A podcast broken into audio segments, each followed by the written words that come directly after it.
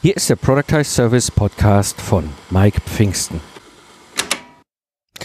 Teams zu führen ist jetzt vielleicht nichts Neues für dich, aber jetzt willst du ein virtuelles Team aufbauen und plötzlich wird Führung anders.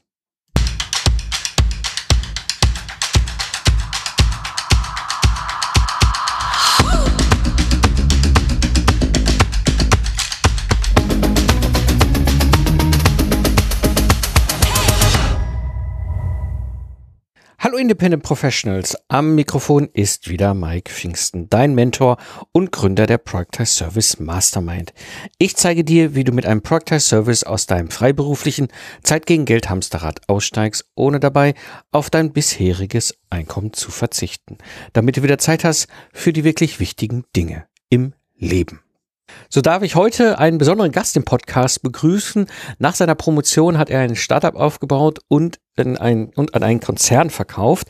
Dort war er dann als angestellter Geschäftsführer im internationalen Konzernbereich unterwegs, den er dann hochgezogen hat. Hm, hat sich dann selbstständig gemacht als Geschäftsführer, Coach und ist heute die Instanz hier zum Thema Führung mit einem sehr erfolgreichen Podcast und einem sehr erfolgreichen YouTube-Kanal. Ich darf hier im Podcast begrüßen meinen guten Freund Dr. Bernd Gerob. Hallo Bernd. Hallo Mike, schön bei dir zu sein. Danke.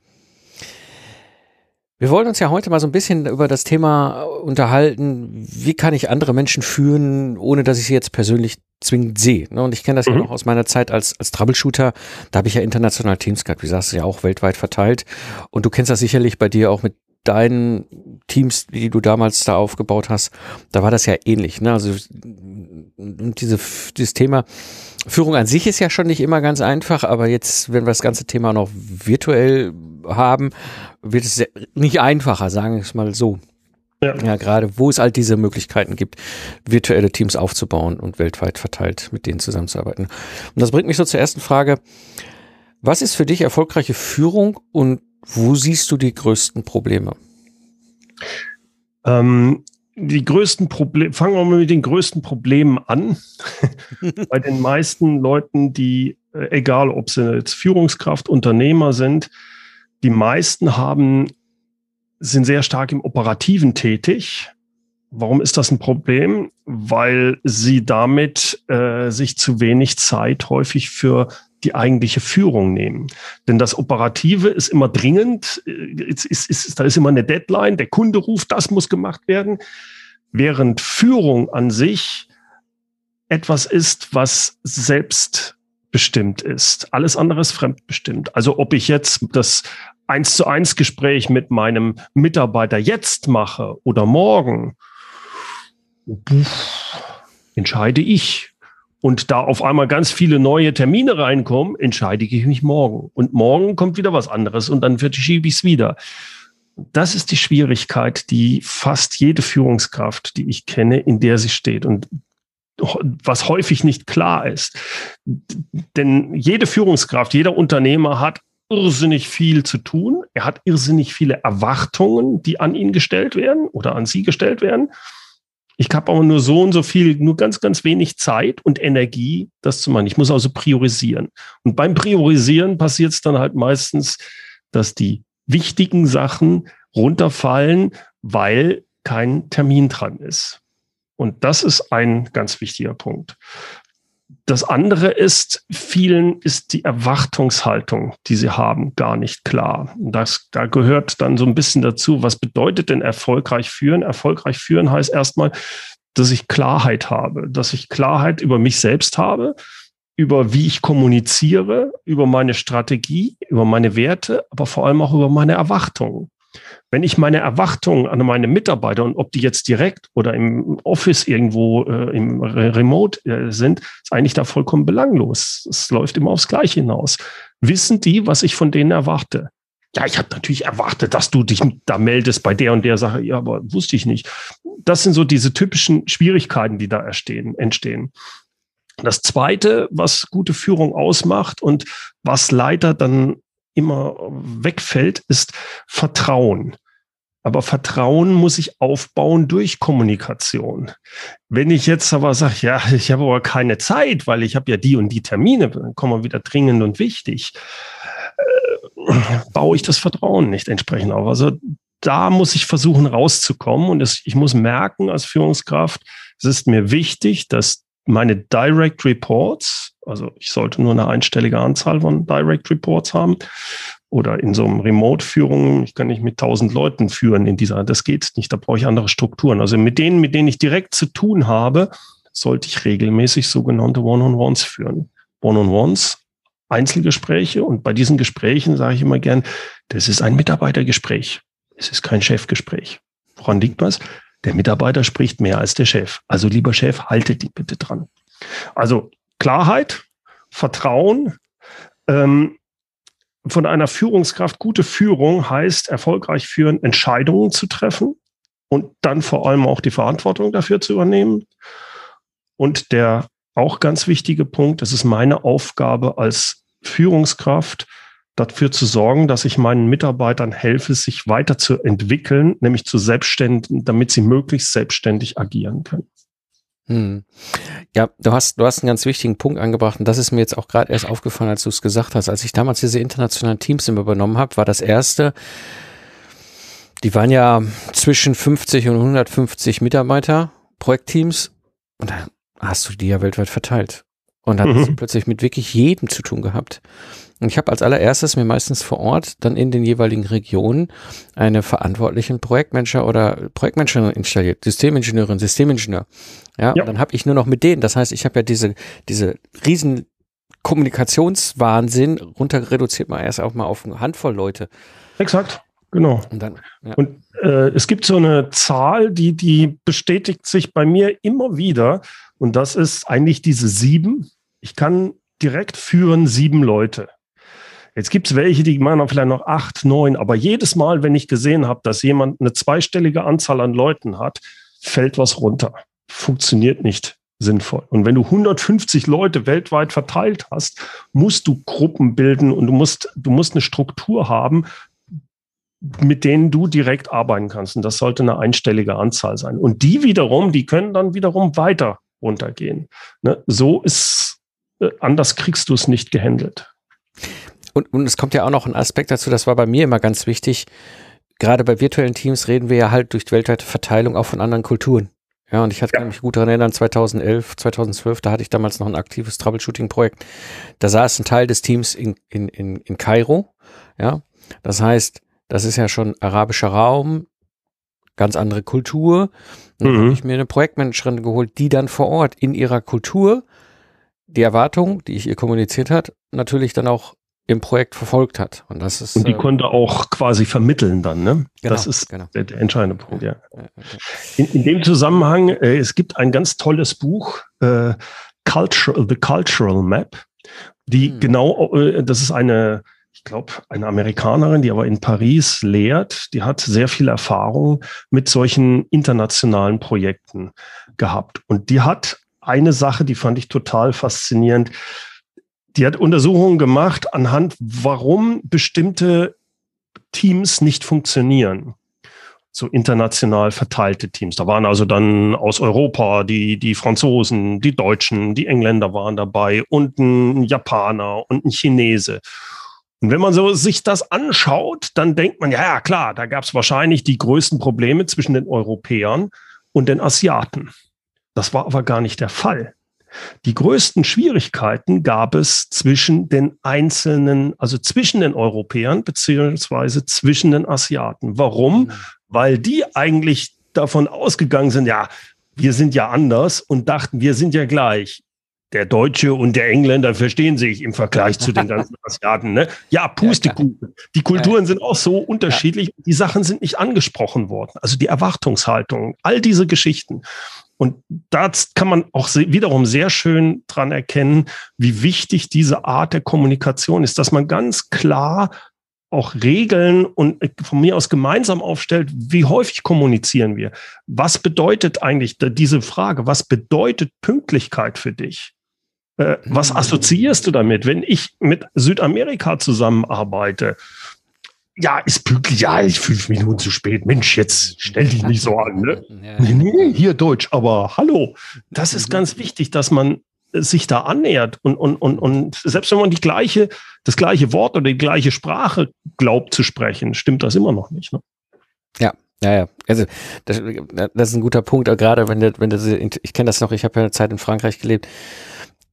Du kannst da nicht direkt Kritik üben. Ja, das ist nicht bei uns, was ich so, Bernd, äh, was ist denn das für Mist, was du abgeliefert hast? Weißt du, mit Franzosen geht das nicht. Ja, das ist nur ja. unser Nachbar. Ja, da muss ich erstmal ein Gläschen Rotwein aus dem Schrank holen und sagen so, war ja eine super Sache, aber vielleicht könnten wir da noch ein bisschen was machen. So, weißt du, so dieses, und das ist, das kommt ja on top noch drauf. Ich meine, du hast ja, äh, ich glaube, einen ganz wichtigen Aspekt, warum ich aus meiner Sicht dieses ganze Thema auch mehr Bewusstsein brauche. Und da würde ich gerne noch mal ein bisschen weiter mit dir einsteigen, das Thema mhm. Bewusstsein, Bewusstsein schaffen.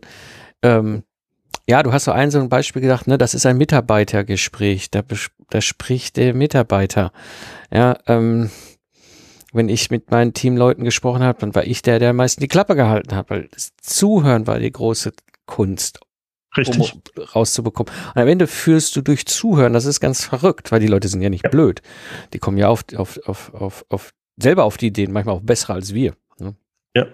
Ja, du hast eine Schwierigkeit häufig bei Führungskräften. Führungskräfte denken oder handeln auch unbewusst in der Art, ich bin ja jetzt der Führende, ich bin aktiv, also muss ich auch aktiv reden. Äh, passiv sein heißt, ich höre zu. Dabei, und genau das muss ich aber als Führungskraft. Ich soll Fragen stellen, aber dann halte ich mich zurück ich bekomme ja Informationen auch dadurch, dass ich zuhöre. Ich bekomme keine Informationen, wenn ich rede. Und wie häufig hat man Chefs, die äh, eine Stunde Besprechung haben und äh, 55 Minuten haben sie gesprochen. Ja. Das ist nicht zielführend. Gar nicht, gar nicht. Deswegen, also ne, aus deiner Sicht, ne, aber warum, warum brauchen wir jetzt hier mehr Bewusstsein? Wo, wo liegt das Ganze? Meiner Ansicht nach hängt das damit zusammen, dass wir einen Wandel insgesamt in der Gesellschaft haben über die letzten Jahrzehnte weg von äh, Mitarbeitern, denen man einfache Arbeiten gegeben hat, also Fließbandarbeit. Wir sind in einer Zeit, wo all diese Arbeiten ähm, verschwinden. Sie werden automatisiert. Äh, wir brauchen aber Mitarbeiter, die mitdenken. Wir brauchen Mitarbeiter, die ja äh, agieren, Entscheidungen auch treffen in ihrem, in ihrem Feld. Die machen nicht mehr einfache Handbewegungen. Ich, ich brauche kreative Leute.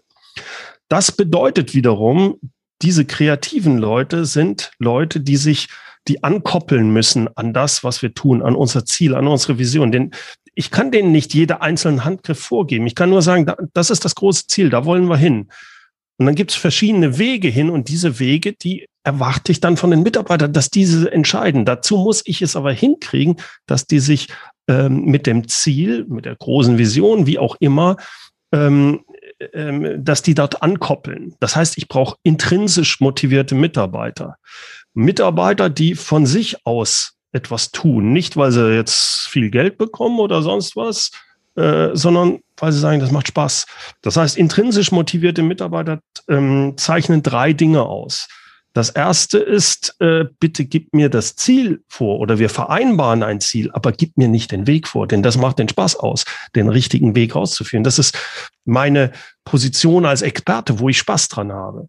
Das zweite ist, in der Sache, wo ich bin, möchte ich immer besser werden. Ich möchte mich weiterentwickeln. Bitte hilf mir dabei, durch Feedback, durch Weiterbildungsangebote, was auch immer, dass ich immer besser werde in dem, was ich tue, weil das macht den Spaß auch für mich aus. Und das Dritte, das ist das ganz Entscheidende, das, was ich tue als Mitarbeiter, das muss in meiner Sicht sinnvoll sein.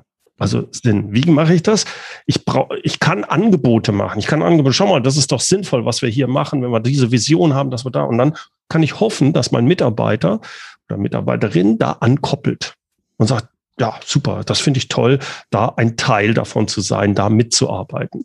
Das sind die drei Sachen, die ich brauche. Und solche Mitarbeiter, intrinsisch motivierten Mitarbeiter, die kreativ sind, äh, auch ein Sales-Vertreter ähm, ist kreativ, der, der, dem kann ich nicht mehr alles vorgeben. Der, der, der muss selber viele Entscheidungen treffen. Ein, ein jemand, der entwickelt, ich bin nicht mehr der beste Entwickler. Das muss, der muss da das. Ich habe nur das Ziel, was auch immer. Ne? Das heißt, ich brauche eine andere Art der Führung, um solche Leute zu führen, als vielleicht noch für 50 Jahren jemanden, der einfach nur am Fließband gearbeitet hat. Und deswegen brauchen wir ein neues Bewusstsein, mehr hin zur kooperativen Führung. Ja, ja, ein ganz, ganz wichtiger Punkt, den du da ansprichst, weil ähm, dieses Andocken ist ja auch dieses gerade bei virtuellen Teams noch viel wichtiger, weil du hast ja. halt nicht diese physische äh, Kaffeeküchensituation, die wir vielleicht sonst irgendwie hätten. Ja.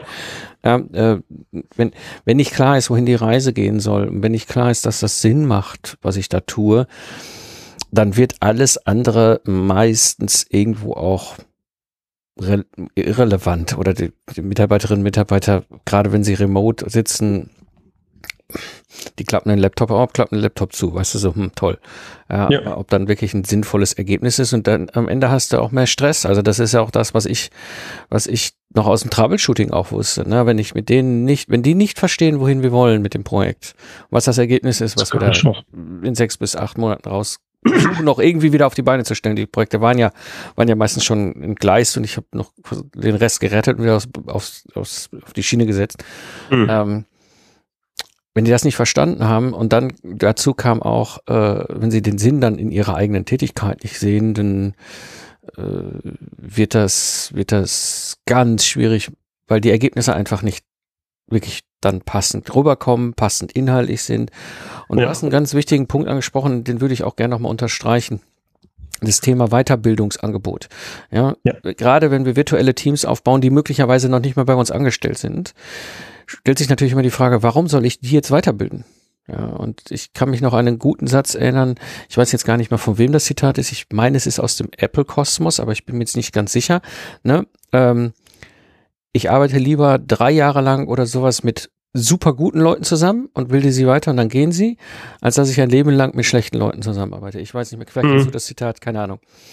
Aber es ist so, Hört sich so an nach Steve ja. Jobs in der Richtung, ja. Ja, ja, das, ich glaube, das kommt aus diesem Universum, äh, wo ich das aufgeschaut habe, dachte ich, das ist eigentlich auf dem Punkt. Ne? Das ist dieses, ähm, ja, wenn ich dann halt remote jemand habe, ich habe das da, da habe mich damals drum gekümmert. Das war ein, ein, ähm, ein chinesischer Softwareentwickler, wo ich mich drum gekümmert habe, dass der eine, eine drei Tages Schulung bekommt zu einem fachlichen Thema, weil ich merkte, der braucht das, ja. weil sonst kommt da nichts bei rum. Und ich hatte einen riesen Diskussionskrach bis in die Vorstandsebene meines Kunden, also meines, mein Kunde war ja genau diese Firma, die das Projekt hat, was ja. da so schief hing, dass ich wage, es als externer ähm, einem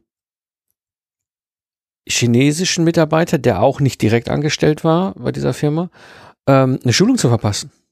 Und es ist nicht viel Geld, ne? Also ganz hallo, das war, das war eine Fachschulung, die kostete irgendwie, weiß nicht, ein Tausender oder so. Ja. Das, das muss, das war ein Laufzettel bis in den Vorstand hinein, dass der für 1000 Euro, diese Unterschriften waren teurer als die eigentliche Weiterbildung für diesen, für diesen chinesischen Mitarbeiter. Ja. Wir hatten damals, äh, ich war ja dafür zuständig, die, die, den, den Industrieservice aufzubauen für die Scheffler-Gruppe und wir hatten uns dann kleine Firmen gekauft in Australien, Brasilien, hatten aber auch äh, einzelne Leute, die wir ausgebildet haben in den jeweiligen Landesgesellschaften, speziell für den Service, weil sonst waren das hauptsächlich Vertriebsniederlassungen ähm, und der Service war da eher so abgekapselt oder neu. Jedenfalls hatten wir dann de dezidierte Leute dort. Und da ging es dann halt auch darum, dass man sagt, wie bilden wir die aus? Und dann haben wir gesagt, gut, das macht keinen Sinn. Wenn, wir das Ding richtig aufziehen müssen, äh, aufziehen wollen, dann holen wir die halt hier äh, nach Deutschland. Dann haben die richtig drei Monate eine Ausbildung hier bekommen. Die sind alle, haben alles Mögliche durchfahren. Das, äh, das hat aber auch dazu geführt, dass die Leute ganz anders ähm, motiviert waren. Das war einfach, die haben sich dann auch mit diesem Servicegeschäft äh, identifiziert. Das war, sie waren ein Teil von dieser Sache. Wir haben dann auch äh, regelmäßig äh, Sachen gemacht, wo die, äh, wo wir uns einmal im Jahr getroffen haben, wie so eine kleine Konferenz. Da gab es dann so eine Art Oscar, der ver, ver, äh, mhm. verteilt wurde für das beste Serviceprojekt. Haben die Leute sich dann auch nochmal super angestrengt, neue Ideen reingebracht. Also das zieht alles mit. Ähm, das ist natürlich nicht in je, immer möglich in der Art, aber wenn es, es zeigt eigentlich so ein bisschen diese Möglichkeit, wenn da eine Vision ist und wenn die Leute die Möglichkeiten anzu, äh, an, anzukoppeln. Das heißt, die haben, waren dann gebrandet quasi in diesen drei Monaten, haben die, und dann sind die zurückgegangen in ihre, äh, in ihr Land und haben dort die Fahne hochgehalten für den Service und haben da gekämpft und, und äh, haben aber auch die Leute gekannt äh, in der Zentrale, konnten sich da so austauschen. Das ist unheimlich viel wert. Und zwar deswegen, weil auf einmal auch Vertrauen entsteht. Mhm. Das ist meiner Ansicht nach das ganz Entscheidende. Wenn ich jetzt nicht diese Möglichkeiten habe, wenn ich also sage, ja, ich habe ein Remote-Team, wir haben uns noch nie getroffen, wir werden uns auch nie treffen, ist es umso wichtiger, dass man dann sagt, dann mache ich nicht nur ein ein Team-Call äh, und, und sage, wie geht's im Projekt A, Play C? Nein, ich muss auch solche One-on-Ones machen, wo ich einfach mit den Leuten mal spreche, um Vertrauen aufzubauen, wo ich nachfrage, wie geht's dir? Was macht die Familie? Also solche soften Sachen gehören extrem dazu, um Vertrauen aufzubauen. Ja, ja, ja, das ist ganz wichtig, weil wir uns unter Umständen nie treffen werden. Ja, ich, ja das ich, wir hatten da damals mit Ägypten nur eine Telefonleitung. Ja, weil ja. Es, war, also es war erstmal war es 2011, da war das so mit dem Internet in Deutschland ja ungefähr so wie heute, also mhm. gar nicht. Und ähm, dann hast du auch noch gleichzeitig da, ne, das war zu der Zeit, wo der äh, Mubarak vom Militär abgesägt worden ist. Das heißt, wir hatten noch einen Notfall-Backup als Satelliten-Uplink, der ja natürlich mhm. gar nicht performant war, wenn, ne, wenn da irgendeiner einen Internetstecker in Ägypten gezogen hätte. So, und das Sehr heißt, schlimmer als unsere äh, Internetleistung momentan hier in Deutschland. genau. Und es ist so diese, so, und dann war es mir wichtig, dass diese, diese Projektleiterin da unten in Kairo vor Ort, dass ich zu der einen guten Draht hatte, dass ich auch wusste, ja. was abgeht. Weißt du, und dann auch plötzlich, und dann plötzlich auch so Dinge wahrnehme, wie, die haben furchtbar, furchtbar Angst gehabt, weil das Spannende ja. war, in, in, in Ägypten ist es so, dass die eine sehr hohe Frauenquote in den Ingenieurberufen haben. Haben fast 50 Prozent Ingenieurinnen dort. So, mhm. dann sind die in diesem Kontext dieser damaligen Lage und hatten Angst, wenn da jetzt irgendwas fürchterlich schief geht und irgendeine radikale äh, Fraktion da wieder an die Macht kommt, die irgendwie meint, Frauen gehören hinterm Herd, anstatt in, in den Beruf, dann, dann verliert sie ihre Position. Weißt du, dann wird sie ja. gezwungen von einem hochausgebildeten Ingenieurin, als, als hochausgebildete Ingenieurin in der Führungsrolle der Projektleiterin, plötzlich wieder irgendwo äh, in, in, einer Küche zu stehen, privat, was sie ja definitiv nicht vorhat. Und diese Ängste aufzunehmen, mhm. zu verstehen und damit dann aber auch offen umzugehen, das kannst du nur, wenn du zuhörst und wenn du, wenn du diesen, diesen, diesen Und da komme ich jetzt wieder an den Anfang, du musst dir die Zeit nehmen.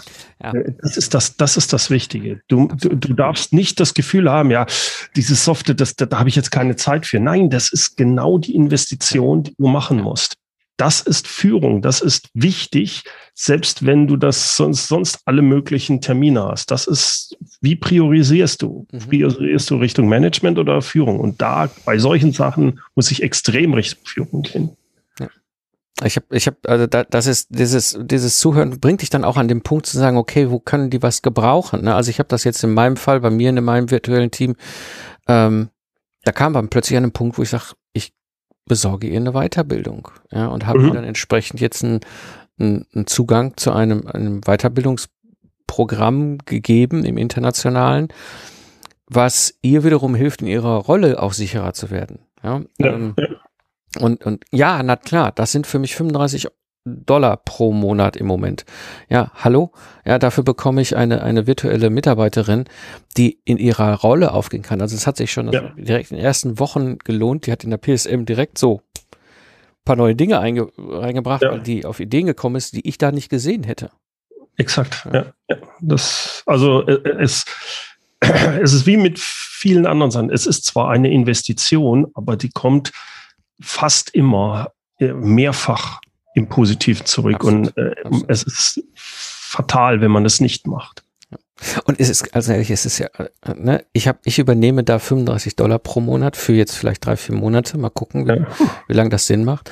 Ähm, aber, und da habe ich dann auch, wenn's, wenn, wenn sie nicht bei mir angestellt ist, wenn sie selbstständig ist, trotzdem eine, eine exzellente Expertin, die in meinem Team arbeitet und sich um die genau Sachen kümmert und noch ein tieferes Verständnis. Ja. Und ich will gar nicht dieses tiefe Verständnis haben. Ich glaube, das ist auch noch so ein Punkt, weil das ist gar nicht meine Expertise, das Thema bis in Ne, das, dann, dafür ja. haben wir ja solche ja, Spezialisten. Dafür hast du ja nachher Mitarbeiter. Das meine ich auch mit dem kooperativen Führen. In dem Zusammenhang ist noch eine Sache, was ich auch immer häufiger gemerkt habe, schon in dem, damals, als wir das Servicegeschäft aufgebaut haben.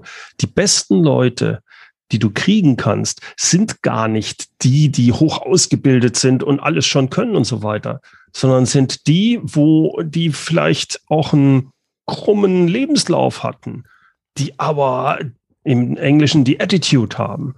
Die sagen, ja, ich habe ich, ich hab so viele Leute in Australien, in, in Südafrika kennengelernt, die richtig gute Service-Ingenieure waren. Die haben aber keine Ingenieursausbildung gehabt. Das war mir aber scheißegal. Und trotzdem haben die dann auf ihrem äh, Visitenkarte Ingenieur gehabt. Ja. Service-Ingenieur. Und das mach mal in Deutschland. Viel Spaß. Das ist, äh, der ist ja gar kein Diplom-Ingenieur oder was weiß ich. Ich sage, das ist mir vollkommen egal. Der weiß zehnmal mehr, äh, ja. wenn der in die Mine geht, als irgendeiner, den er, der hier eine Ausbildung als Ingenieur hatte.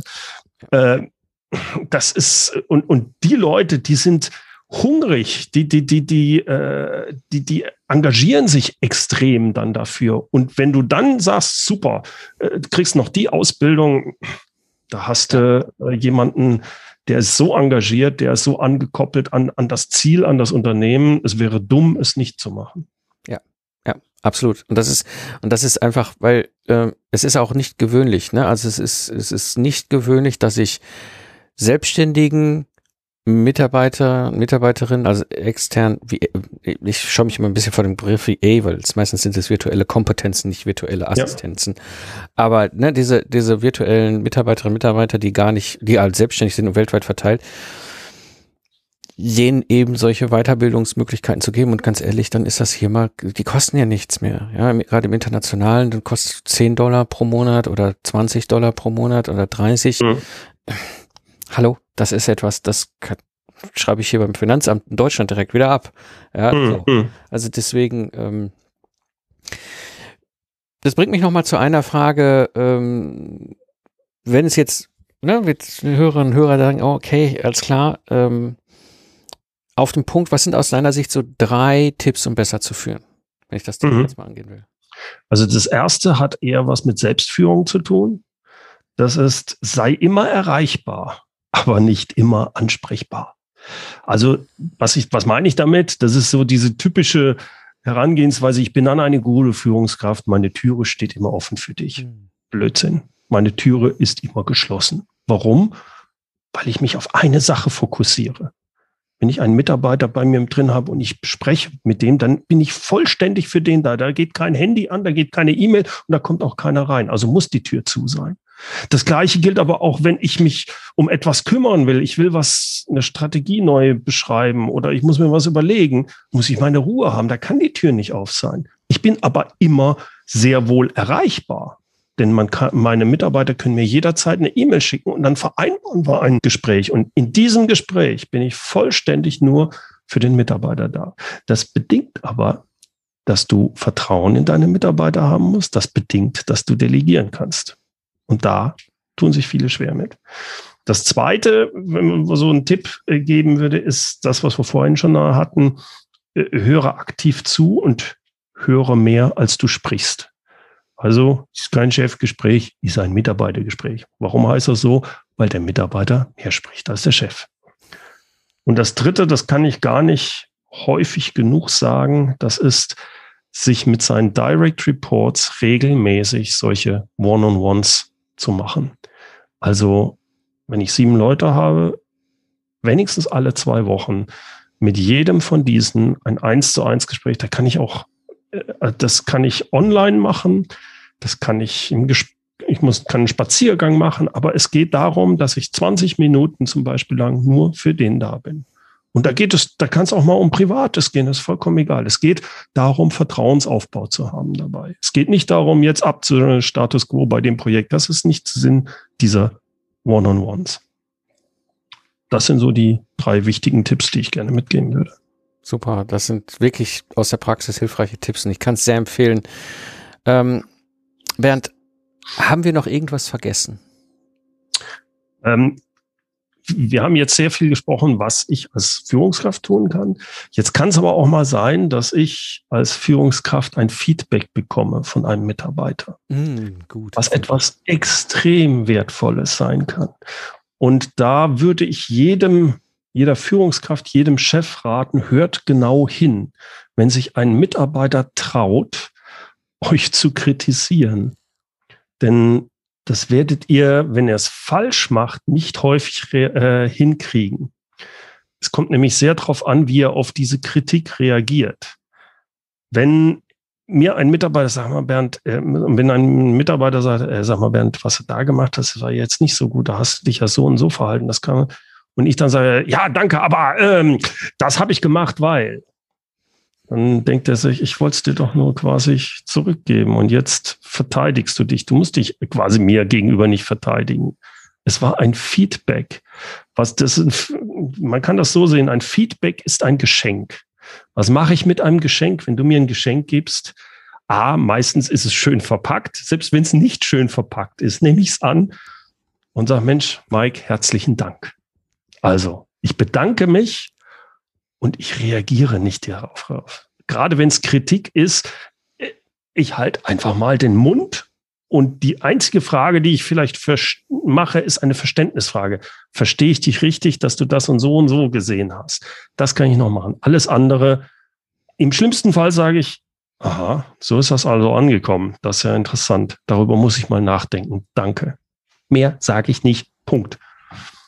Das wäre vielleicht noch der, was wir vergessen haben. Wunderbar, da hast du, ja, stimmt, den Blickwinkel haben wir auch und sowas kommt und das passiert und gute Mitarbeiterinnen und Mitarbeiter, auch wenn es externe äh, Spezialistinnen und Spezialisten sind, das ist, diese geben auch eine Rückmeldung und das bewusst aufzunehmen, ist ein wesentlicher Tipp. Ja. Ja, Bernd, was eine wunderschöne, schöne inhaltliche Episode. Ich würde ganz kurz nochmal einfach für alle Hörerinnen und Hörer, wo finden wir dich?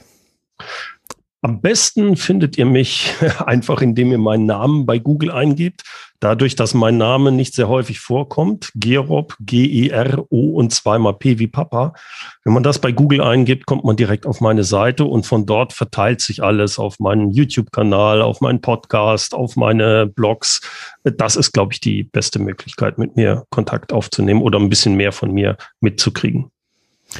Nichtsdestotrotz werde ich äh, natürlich in den Show Notes hier die Links zu deinem Webseite und natürlich auch zu deinem Podcast und so weiter für die Hörerinnen und Hörer einmal nochmal hinterlegen. Das heißt, ihr habt da natürlich die Möglichkeit, wenn ihr gerade unterwegs seid und einfach euch mal zum Beispiel den Podcast von Bernd abonnieren wollt, weil ich den sehr empfehlenswert halte, gerade für uns unternehmerischen Geister. Und äh, ja, geht einfach in die Show Notes eurer Lieblings-App und ähm, klickt dort äh, auf den Podcast von Bernd. Ansonsten Vielen, vielen Dank, Bernd, dass du uns hier einen wunderbaren Einblick gegeben hast in das Thema Führung und auch gerade virtuelle Führung mit internationalen Teams und da so deine Erfahrung geteilt hast. Vielen Dank. Vielen Dank, Mike. Hat mir viel Spaß gemacht. Danke.